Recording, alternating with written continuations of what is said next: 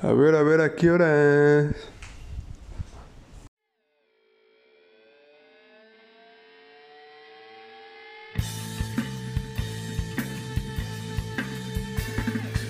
Hola querida gente, bienvenidos al primer episodio de la tercera temporada de Algo sobre nosotros.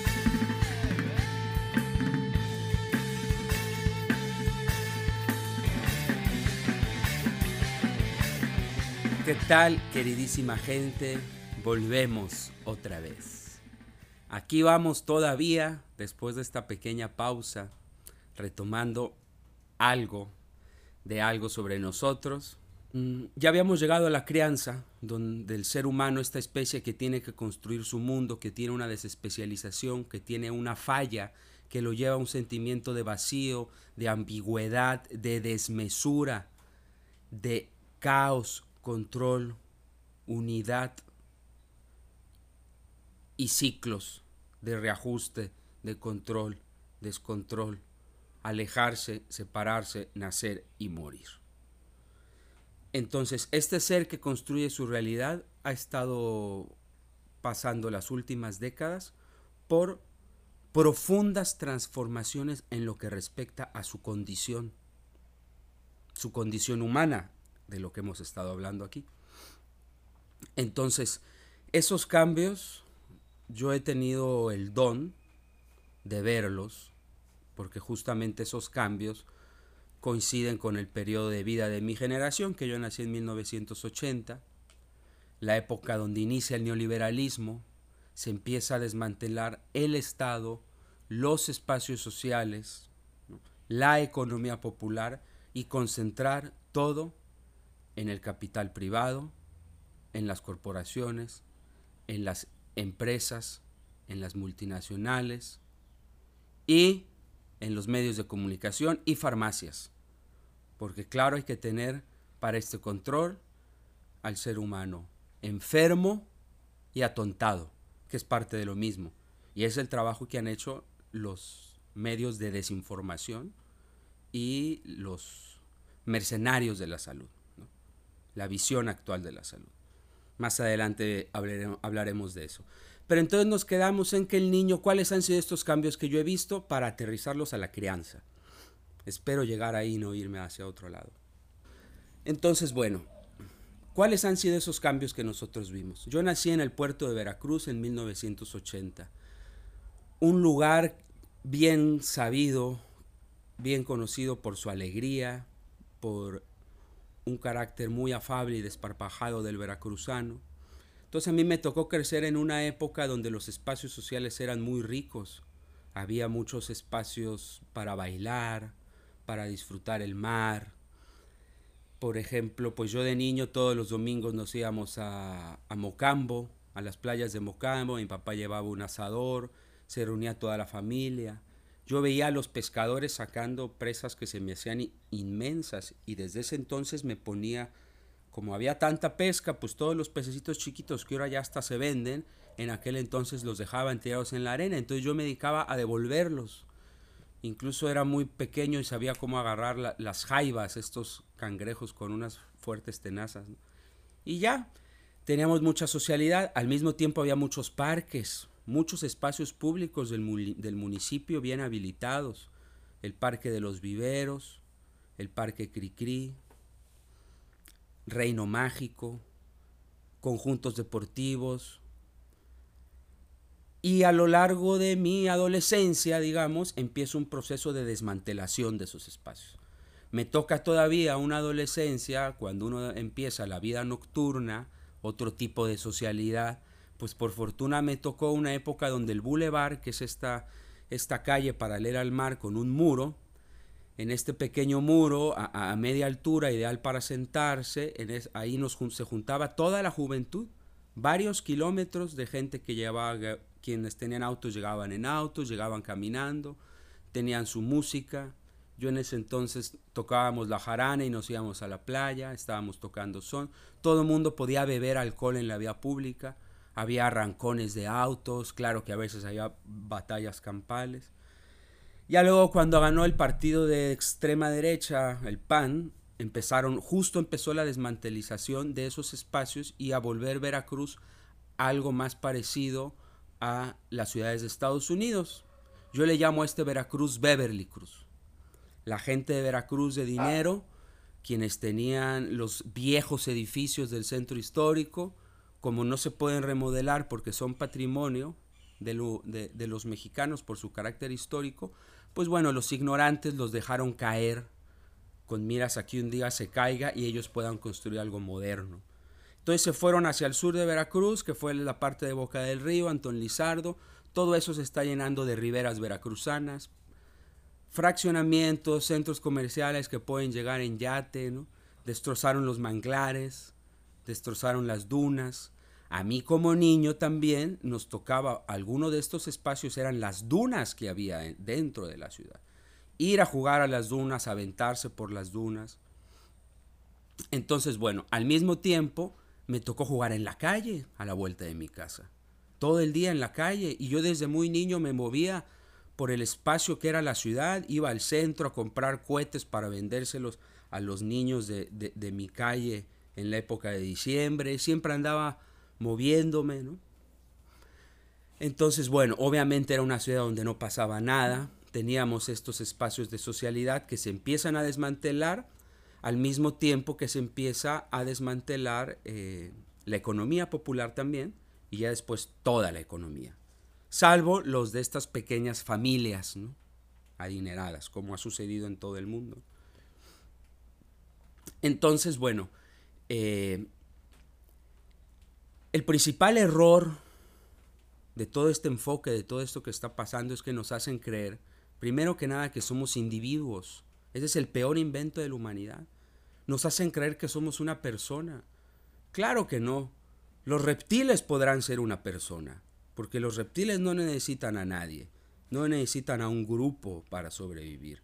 Pero nosotros, por nuestra desespecialización, somos sumamente dependientes en los tres niveles de nuestra existencia del carácter social. Entonces, ¿qué han hecho? desconectarnos primero de nuestros espacios, de nuestros núcleos de identidad, de nuestros lugares de aprendizaje, de socialidad, y lo han ido trasladando a un mundo digital, a una realidad digital, donde sigue siendo este individuo, pero ya ahora un individuo inorgánico y presa de su inconsciente, que está siendo programado por algoritmos. Entonces, bueno, ¿qué fuimos viendo nosotros esos cambios en la sociedad? De por, de, por ejemplo, pensar, yo jamás me hubiera imaginado que me hubieran dicho que iban a pasar ciertas cosas que pasaron en Veracruz, porque tuvimos una época donde el narcotráfico controlaba la ciudad y todo el mundo vivía encerrado.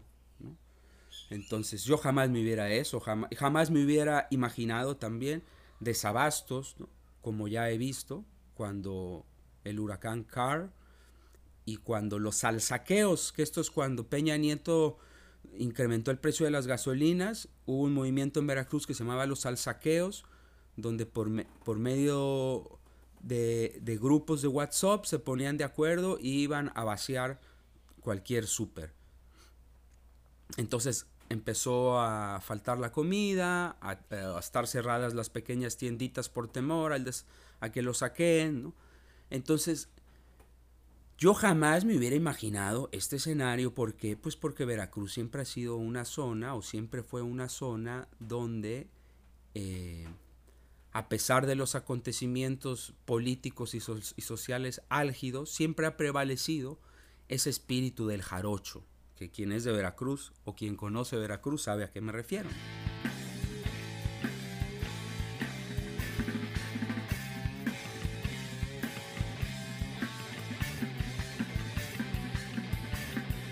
¿Qué ha pasado?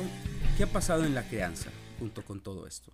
Si somos seres sociales que necesitamos conocer, aprender el mundo socialmente, y ahora nos encontramos con que este mundo es una amenaza el mundo real. El otro es una amenaza. Hoy día quieren que nos relacionemos con la gente que tenga la cara cubierta, cuando gran parte de nuestra comunicación es no verbal. ¿Cómo llegamos a este punto en que nos simplificaran tanto la vida y no querer nosotros hacer nada? ¿Por qué no queremos hacer nada? Porque como individuos no podemos hacer nada. Cuando dejamos de ser seres sociales, se termina nuestro mundo. Entonces, ¿cuándo empieza a cambiar todo esto de manera radical? Bueno, pues cuando empiezan a cambiar los partos, que esta es la más grave violencia que hay contra la mujer, la violencia obstétrica. Hoy día en México en todas las clínicas rurales a las mujeres se les pone DIU a fuerzas y no las permiten tener a sus hijos en casa con sus parteras. Pueden parir en la clínica, el tienen que parir en la clínica, el Estado reconoce las parteras, pero para que sean las enfermeras mientras están en su periodo previo, posterior y durante el trabajo de parto, para ahorrarse una enfermera. Utilizan a las parteras, que les dan sus pláticas, pero no las dejan ya atender ellas en su casa.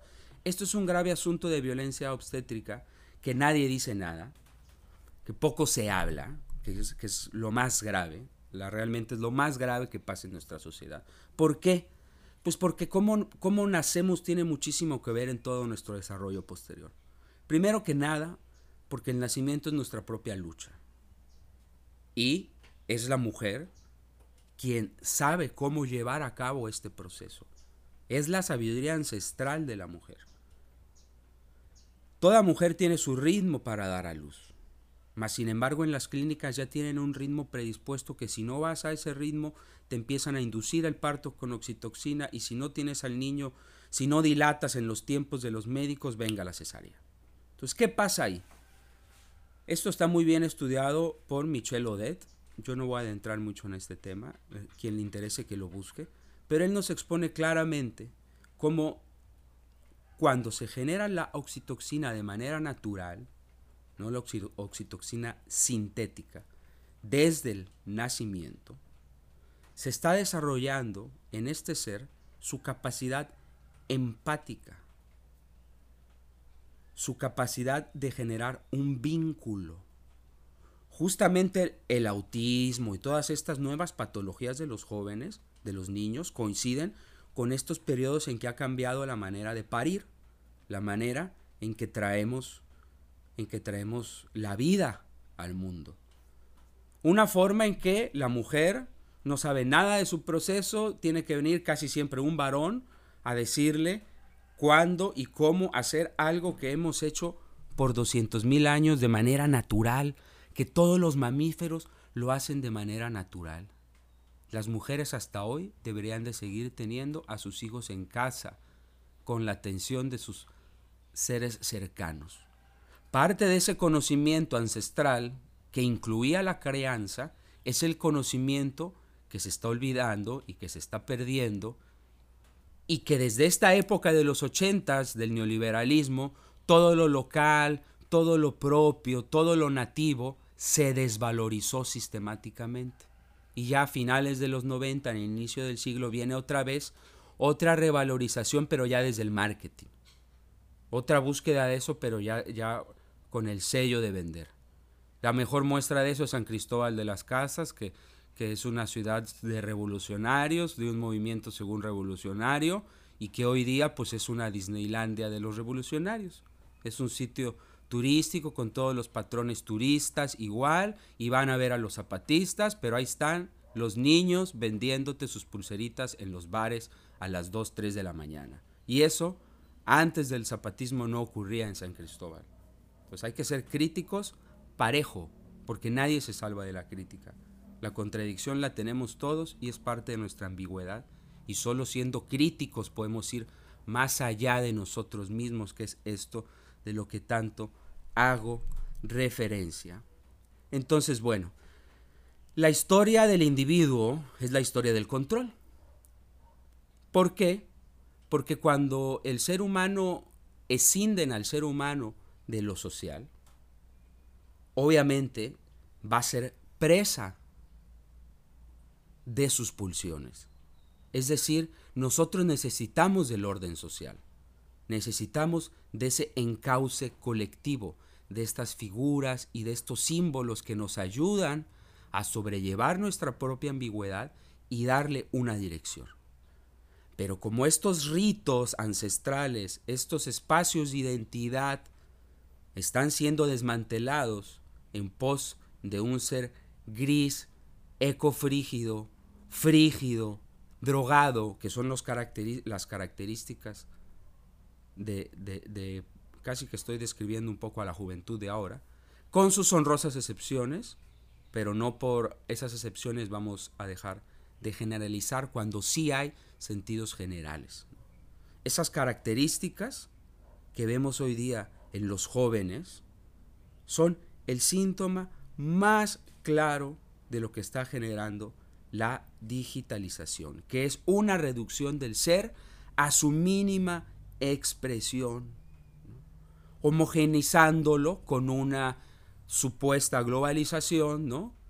tenemos que reducirnos donde aparentemente sí, todos somos diferentes, pero somos iguales, porque vivimos igual, consumimos igual y, y seguimos teniendo los mismos problemas existenciales que se han tenido toda la vida, para, lo, para los cuales ya hay respuestas en todas las antiguas tradiciones desde hace decenas de miles de años ya.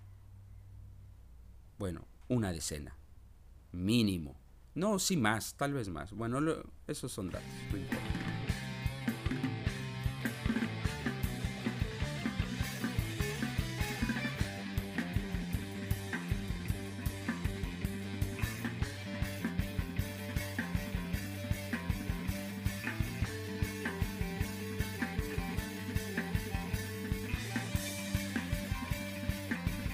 Entonces, ¿qué tenemos en esta, en esta eh, reducción del, del, ser? Primero vimos una desmantelización de la familia. Se empezó a fragmentar la familia, se empezó a separar la familia cuando, cuando tuvieron que trabajar más los esclavos, cuando la mujer tuvo que dejar de crear a sus hijos para ponerse a trabajar, que esto es la aberración más grande de nuestra especie, la que más desconoce nuestra naturaleza humana y la que más daño le causa al ser humano. Toda mujer que ha decidido ser madre tiene que estar con su hijo al menos los primeros tres años de su existencia, de ese ser, al menos. Y si no ella, pues la abuela, y, ese rol, no, y si no está la madre, claro que puede ser un varón también, pero los niños no pueden crecer solos, no pueden estar solos porque somos mamíferos. ¿Cuál es el primer miedo de los niños? A la oscuridad, a dormir solos, porque nuestra naturaleza es de horda, nuestra psique ancestral es de horda, de dormir todos amontonados en una cueva. Entonces, tuvimos, en mi generación fuimos, vimos la desmantelización de la familia. Digamos que en mi generación todavía las familias comían juntas, todavía había quien criaba a los hijos.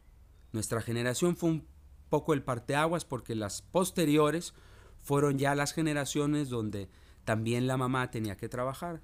Primero se desmanteló la familia, después se desmantelaron los núcleos sociales que aportaba otros referentes muy importantes para la socialidad del niño, porque en lugares de amplia socialidad como Veracruz, pues también yo desde muy chico andaba en la calle en un espacio de movilidad muy amplio. Yo estoy hablando que a los 8 o 10 años yo ya me iba al mercado, hacía compras solo, andaba experimentando el mundo solo. Y, eso hacían los niños. No mentira que tenían tanta sobreprotección como ahora. Pero tampoco teníamos tantos riesgos. ¿Por qué? Porque la vida social estaba, estaba todavía resguardada por esos vínculos que se desmantelaron. Entonces, ya luego vienen los golpes a la economía y los golpes a la inseguridad, se desmantelan esos espacios sociales, incluso se desmantelan símbolos importantes, como por ejemplo en Veracruz, que somos muy futboleros, eh, nuestro equipo fue tristemente desaparecido por la corrupción de la Femex Food. Que, en resumidas cuentas, pues todos los equipos de todos lados nos tienen envidia porque tenemos el estadio más bonito, el uniforme más bonito, la afición más bonita, todos van a jugar a Veracruz y dicen, ¿por qué no estoy viviendo en Veracruz? Las jarochas súper guapas, ¿no? Entonces, este, siempre nos han tenido envidia y, eso derivó en un problema con la Femex Food, de que el, dueño del equipo le dio unos zapes al árbitro porque por primera vez en mucho tiempo nuestro equipo iba bien y estaba ganando, pero los, los árbitros siempre marcándole en contra. Entonces cabe destacar que es muy difícil mantener una buena racha. Todos los grandes entrenadores y futbolistas que llegan a Veracruz no pueden mantenerse en el nivel porque se dedican a disfrutar la vida, que es lo que se hace en Veracruz. Y obviamente que si disfrutas la vida, pues no vas a rendir igual que con otros, otros jugadores que están en, pues en lugares de México que digamos, pues que no tienen las bondades que tiene Veracruz. Entonces sí, se tienen que dedicar a entrenar. ¿Qué más van a hacer? Pero la gente que está en Veracruz llega a pasarla bien. Entonces parte de esta magia es que nosotros hemos sido, tenemos el récord del peor equipo profesional del mundo y a pesar de eso la gente siempre apoyando muchísimo. ¿Por qué? Porque ahí se recrea esa socialidad. Yo desde niño iba a la cancha y para mí era un mundo fantástico. Cuando gana el Veracruz o cuando mete un gol el Veracruz, se desborda tanto la pasión del veracruzano que se hace un om inmenso, inmenso de buena vibra. Un om que impacta y equilibra todo el desastre mundial. Es como si un estadio del Veracruz con su batucada, sus tambores y, con el equipo que ganó en casa, y un partido normal, ni siquiera unos cuartos de final o cosas así, es como si hubiera 30 mil huicholes haciendo una ceremonia. O sea, e, e, la alta vibración del hincha del tiburón rojo cuando su equipo gana es una frecuencia muy alta. Y el grito de júbilo de gol es un karma que impacta en todo el mundo.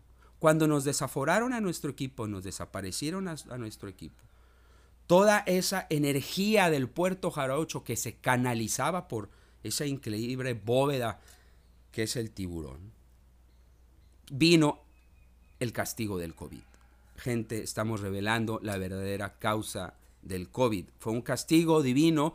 Dijeron, si el tibo no juega, obviamente Dios dijo, si el tibo no juega, nadie juega. Y todos se encierran. ¿Quieren que esto vuelva a su anormalidad? Regresen al tiburón a las canchas y se va a acabar el COVID.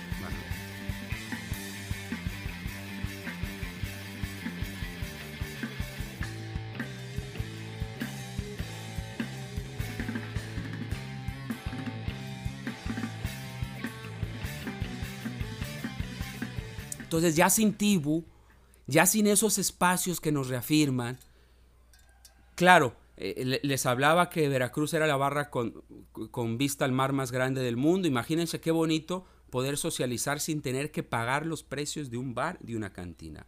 Llegaron los panistas, prohibieron el cotorrear en el bulevar y vinieron todos los bares y antros y otras tragedias que vinieron también, también mucho peor y mucho más nocivas que cuando cotorreábamos todos libremente en la calle. Entonces, eso, por ejemplo, es, es una pérdida de un derecho cultural, la pérdida de estos espacios. Pero como los antropólogos han hecho pensar que la cultura nada más es lo que hacen los indígenas folclóricos, pues ahí estamos diciendo, es un derecho de tal grupo, su práctica ancestral. Es tan valiosa, era tan valiosa nuestras prácticas de socialidad pública que nos quitaron a los jarochos. Había un montón de lugares para bailar en público, además músicas con las que se enamoraban mis abuelos. Hasta hace poco se seguía bailando danzón, son veracruzano, son montuno veracruzano. Esos espacios se perdieron. Ahora está volviendo otra vez desde iniciativas particulares a ver cierta actividad que reivindica esa cultura jarocha, pero sistemáticamente se desmanteló. Entonces, ¿qué vino? El reino del miedo, que vino la dictadura mediática y un ser que en la medida en que no tiene momentos para aburrirse, momentos para desafiarse, porque ahora, claro, ahora la crianza la tienen los dispositivos móviles, eso es lo más aberrante. Yo ya estaba espantado de ver a los niños chiquitos con sus pantallas y los papás tranquilamente Ahí ya con esto, si pocos me escuchaban, menos me van a escuchar ahora. Porque no he visto a nadie, desafortunadamente, que esté creando a sus hijos sin introducirle las pantallas. Saludos a esos dos valientes que sé que en algún lugar existen, que están creando a sus hijos de manera natural. Entonces, qué fácil, ¿no? ¿Por qué? Pues porque los adultos nos volvemos tan aburridos que la dimensión que nos representa el niño les da hueva. Es una gran oportunidad convivir y meterse en el mundo del niño pero nos da flojera salir, entrar a ese mundo, porque estamos en nuestro mundo de adulto, entonces es muy fácil poner al niño un, teléfono y yo me olvido, cuando el, mundo del niño no está separado del mundo del adulto. Y la crianza se vuelve un cortar el vínculo y ponerle el vínculo artificial de los dispositivos inteligentes, que ni son tan inteligentes, y lo único que están haciendo es hacernos totalmente estúpidos. Eso es lo único que está haciendo reducir nuestras dimensiones. Entonces, toda nuestra sabiduría ancestral, la inteligencia natural de nuestra especie, ojo, ha, venido siendo sistemáticamente desmembrada, fragmentada, por un ser enfermo, esclavo de su vacío, barril sin fondo, y aquí que digo esclavo de su vacío, me acuerdo de tratar algo también que tanto se habla ahora de la crisis climática y tanto se habla ahora de la revolución verde y de las supuestas energías renovables que son una gran farsa, porque lo más antiecológico que hay son las celdas solares y los teléfonos inteligentes y los ventiladores, porque hacerlos requiere extraer metales raros de profundidades de la Tierra que están socavando la Tierra en minas y, es material no renovable. La mayor tecnología es la tecnología del espíritu, pero nuestra sociedad se volvió totalmente ignorante a este tipo de tecnología. Entonces la crisis de la Tierra viene por el sentimiento de vacío. ¿Por qué? Porque nada nos satisface, nada nos llena, tenemos 20.000 estímulos y en lugar de decir vamos a derrochar menos nuestra energía es vamos a buscar otra energía para seguir derrochando. Háganme favor. Homo sapiens sapiens, por favor. Hagan honor a su nombre. ¿Qué Homo sapiens sapiens? Ya se nos ha dicho desde hace mucho tiempo, menos es más. Entre más tenemos, más queremos y nunca vamos a estar satisfechos. Y esto no lo digo de habladurías, esto lo digo porque yo lo he experimentado de manera propia con mi compañera, quien ha sido una gran, gran, gran maestra y aliada en esta misión, porque ella y yo decidimos salirnos de ese mundo en que nos crearon, en que nos programaron, y buscar un espacio para construir nuestro propio mundo, totalmente libre. Vivimos en esa libertad casi que absoluta. Y eso, la verdad, lo puede hacer cualquiera y no tiene y no tiene precio. Entonces, cuando cambiamos ese giro, pues obviamente tuvimos muchas carencias en términos materiales y más a cómo crecimos. Y si algo aprendimos también dentro de todas las cosas que hemos aprendido, es que estamos sobreestimulados y que no valoramos nada. Cuando uno está en el monte metido buscando sus alimentos, durmiéndose con los tiempos de luz y sombra.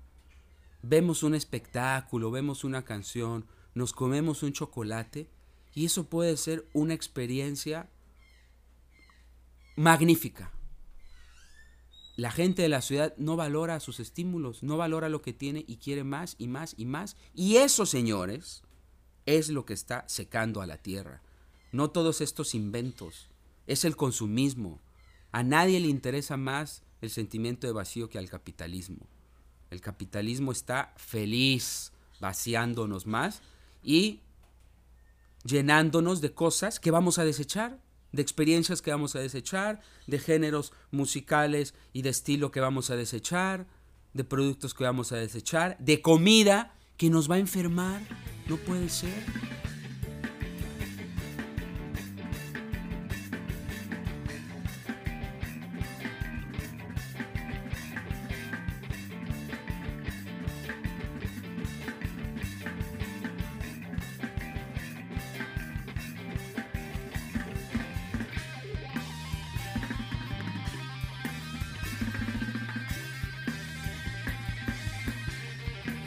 Controlar la desmesura.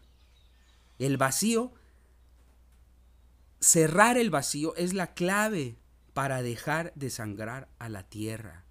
Y esto no tiene nada que ver con el ecologismo, el conservacionismo, esas falsas alternativas, esos que piensan que hay que conservar los lugares.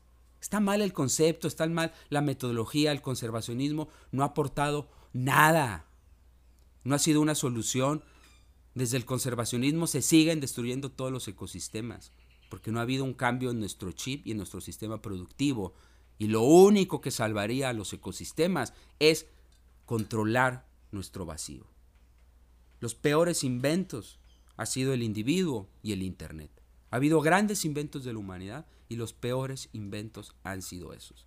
Si bien yo estoy llegando a ustedes por el Internet y hoy día tengo una actividad por el Internet, es paulativa, es intermitente, es controlada y es con ciertos fines.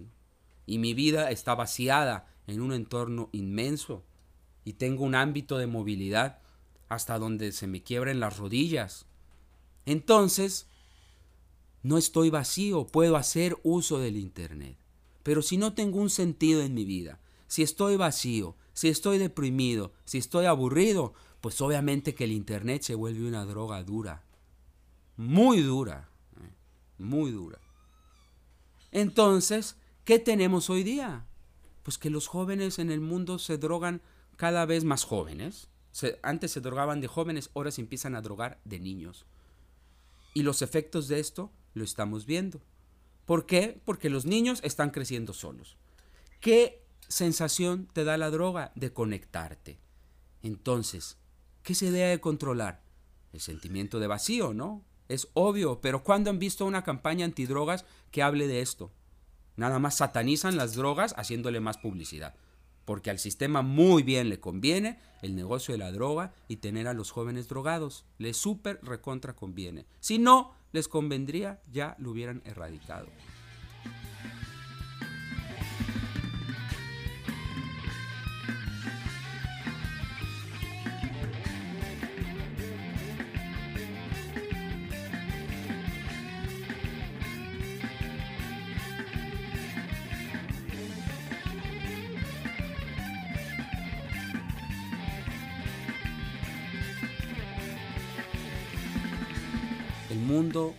De los niños no lo tenemos que separar de nuestro mundo.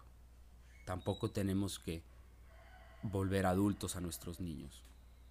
Digamos que hay que ambas partes tienen que jugar su rol donde también el adulto se hace un poco más niño y el niño también al ver el mundo del adulto entra a un ámbito más allá de sus propias fantasías. Entonces, no hay que separar el mundo de los niños como hacen los esquimales, Obviamente que hay ciertas cosas que no van a estar a la orden en ciertos momentos, por eso es, gradual cómo se va dando la información y el aprendizaje. Pero este debe ser siempre desde la empatía. ¿Cómo hacemos para que nuestros hijos sean empáticos con nosotros? Pues no reprimiéndonos, reprimiéndolos. Detrás, la represión genera odio, la represión genera siempre antipatía.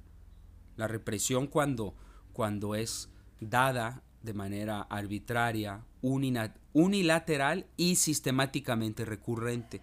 Esto de no, no, no, no. Ese niño que, que, al todo se le dice no.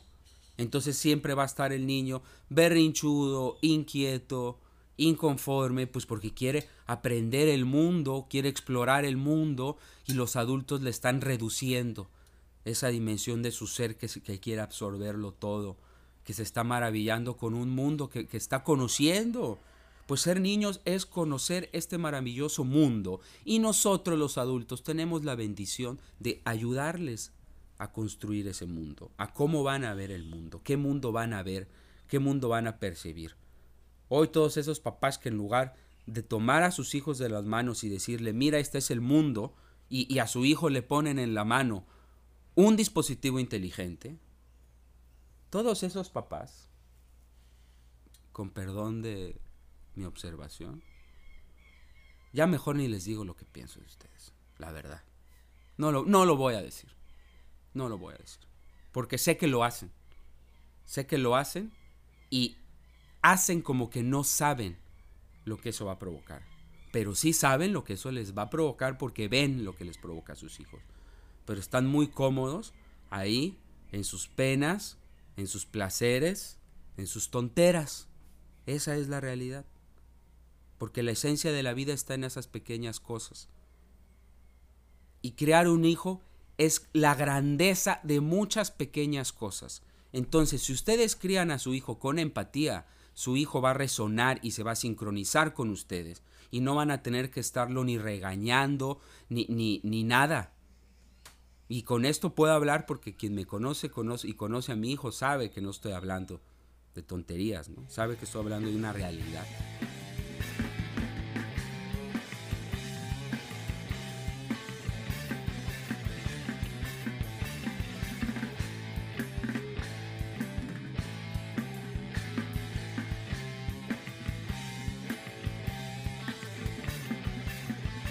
Entonces, la tecnología para la crianza es desde la empatía, desde la resonancia, desde el amor, que no es nada nuevo. Desde el amor, desde ahí vamos a crear a nuestros hijos.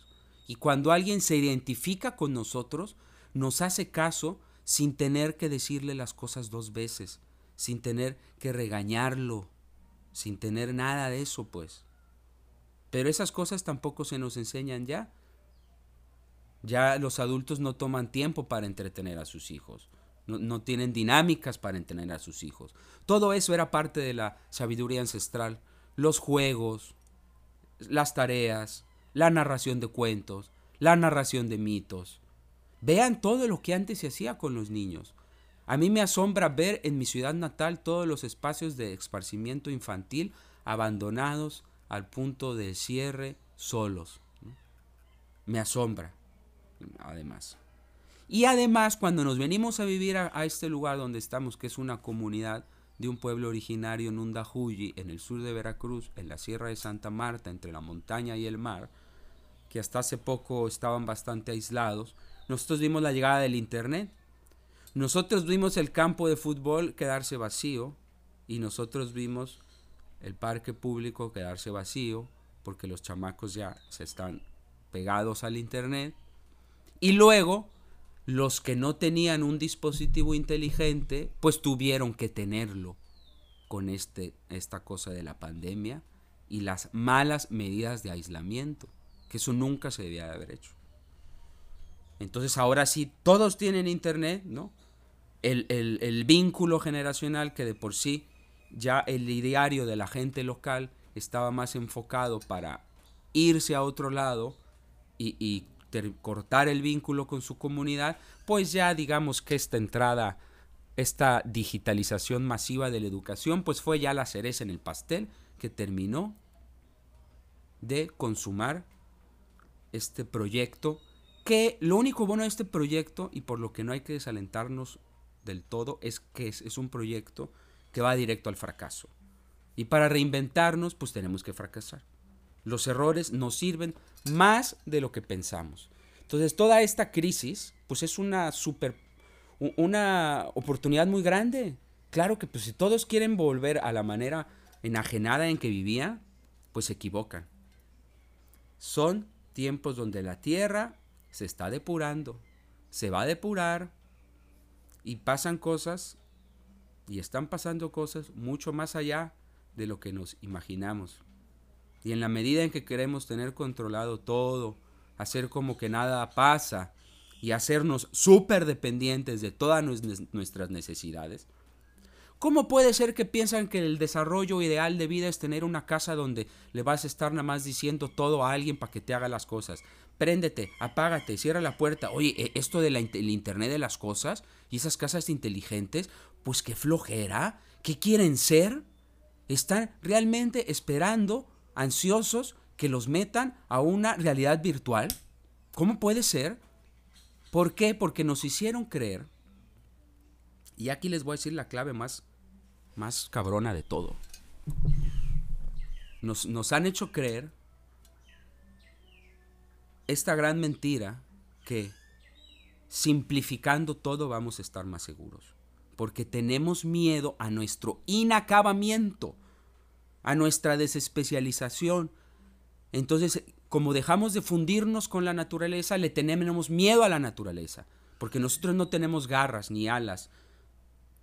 Entonces nos sentimos vulnerables a la naturaleza y la naturaleza se vuelve una amenaza. Esto es algo en los occidentales. Vivo en el monte en condiciones totalmente roots. Veo cómo viene la gente, no saben sacrificarse. Quieren disfrutar todo sin sudar las cosas. Quieren tener todo cómodo, todo dado. Entonces eso no puede ser. Nos tenemos que sacrificar, las cosas las tenemos las tenemos que generar y generar las cosas duele. Y la naturaleza claro que tiene sus amenazas, pero también tiene una potencialidad infinita.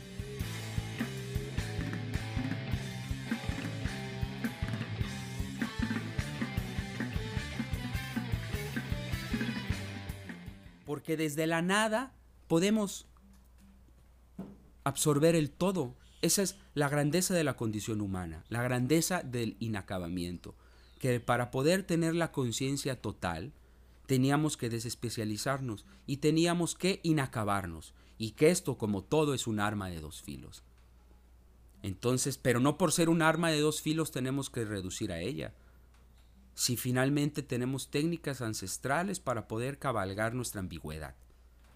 Porque cada quien tiene ya ese ser interior que ahorita que lo social se desfragmentó, tenemos que conectarnos con nuestra sabiduría ancestral todos, desde ahí. Porque las, las identidades y los símbolos y los ritos que existieron durante mucho tiempo para cierta función, esa situación ya cambió y las antiguas tradiciones ya llegaron a ese lugar, que es el lugar de donde no es necesario la cultura, donde no es necesario el lenguaje, donde trabajan otras partes de nuestro cerebro y donde la dimensión del ser humano es muchísimo más compleja que lo que la razón nos puede explicar. Entonces, seguramente todos han escuchado alguna vez, no, es que el cerebro humano nada más funciona a tanta parte de su capacidad. Ay, corazoncitos de mi vida, ¿y por qué creen que funciona solo a ese pequeño porcentaje? No sé cuánto es. Pues porque desde que nacemos van reduciendo nuestra dimensión y nos van enseñando, nos van alienando, no nos van enseñando.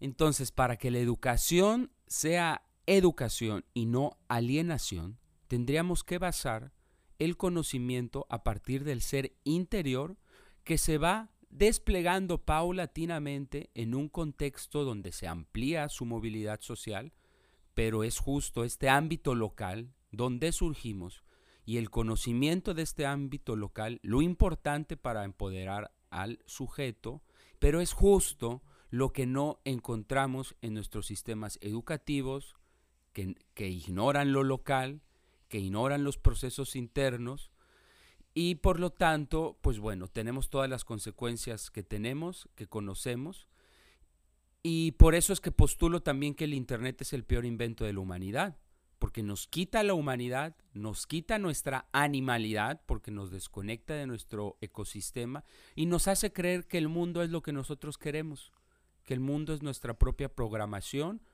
que en realidad son las programaciones previamente establecidas por los algoritmos.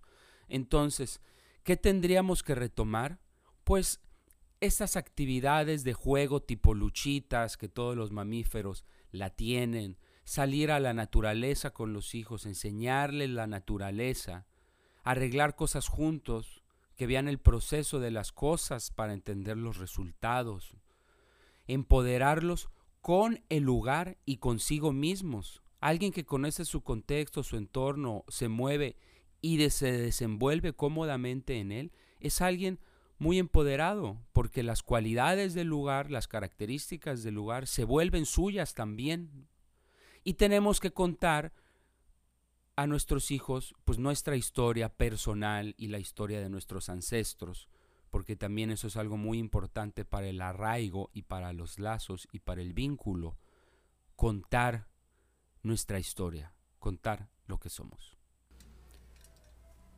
Eh, querida gente, terminamos esta emisión invitándolos a vivir, a no tener miedo, a construir su mundo, a ir en contra de todo, porque cuando todo está mal hay que ir en contra de todo. Y ahorita son momentos en que hay que ir en contra hasta de uno mismo. Hay que ir en contra de todo. ¿Por qué, la ¿Por qué hay que ir en contra de todo? Bueno, a ver, ¿por qué? Pues porque es un caudal al precipicio lo que estamos haciendo. Entonces solamente el que nada en contra la va a sobrellevar. Ya ni decir salvar, sobrellevar. Entonces, para todos los que van remando en contra, un fuerte abrazo caluroso desde la Sierra de Santa Marta, desde la comunidad de Piedra Labrada. Esto es la tercera temporada, algo sobre nosotros, viene con todo, más filoso que nunca, hasta la censura.